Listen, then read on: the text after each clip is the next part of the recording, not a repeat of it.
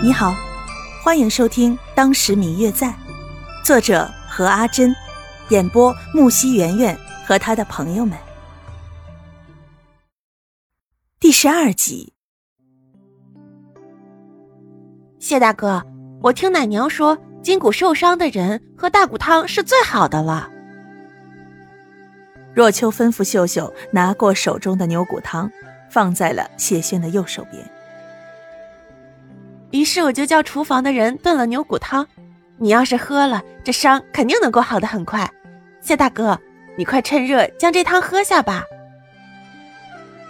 看着眼前笑容明媚的女子，谢轩心知人家是真心希望自己能够早日好起来。看着白若秋眼中的期待，并没有迟疑，便拿起碗将牛骨汤一口喝下。骨汤是早上才炖出来的，很是鲜香。香气与温度在心里慢慢的流淌下去，驱赶了身上的寒冷，还有长久以来生活在黑暗中的寒冷。那种寒冷，这些年来一直压在他的天空，没有半点温度，甚至曾经一度让他崩溃。而如今看着眼前纯真的女子，将这温热的牛骨汤喝下肚。竟然感觉到有一丝温暖在胸间缓慢的弥漫开来。见谢轩将手中的牛骨汤全数喝完，白若秋的脸上有了一丝丝的笑容，吩咐秀秀收拾好之后，便说道：“谢大哥，你今天好好休息，有什么事儿就吩咐下人们去做吧。今天我就不打扰你了，明天我再给你带一些汤过来。”怎可一再劳烦小姐？你们能够救我一命，我已经很感激了。而且白老爷已经派了这么多人来照顾我，怎好再给你们添麻烦，让你来给我送汤呢？谢大哥，没事的，你能够早日好起来才是大事儿。反正每日我也都只是闲着没事儿做，给你来送汤，也正好给我自己找点事情做嘛。见推辞不过，谢轩也不再客套。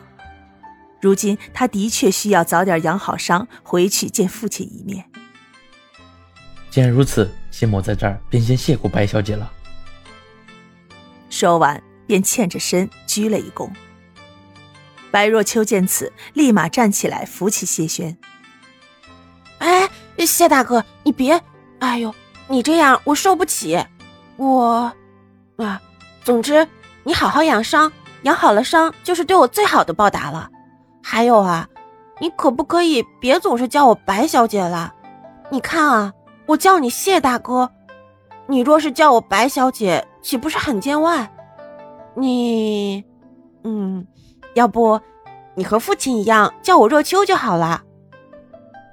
谢某俗人一个，承蒙白家小姐一家搭救，你便是我的恩人，我怎么能直接叫你的闺名呢？谢大哥不必见外，我朋友也都是这样叫我的。这样不也显得不那么生疏，不是吗？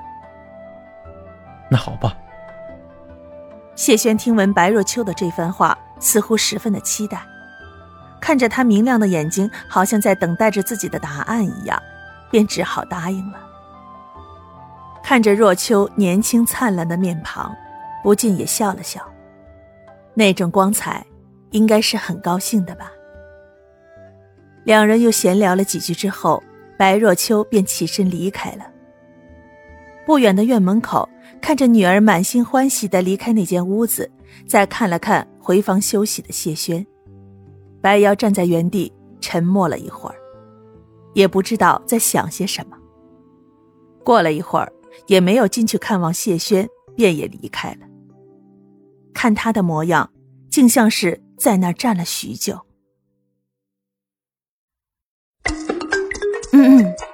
我最亲爱的小耳朵，本集已播讲完毕，感谢您的收听。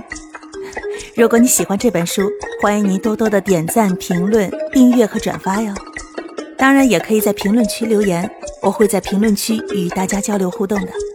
喜欢这本书就给他点个赞吧，你的点赞和评论是我们创作最大的动力。感谢您的收听。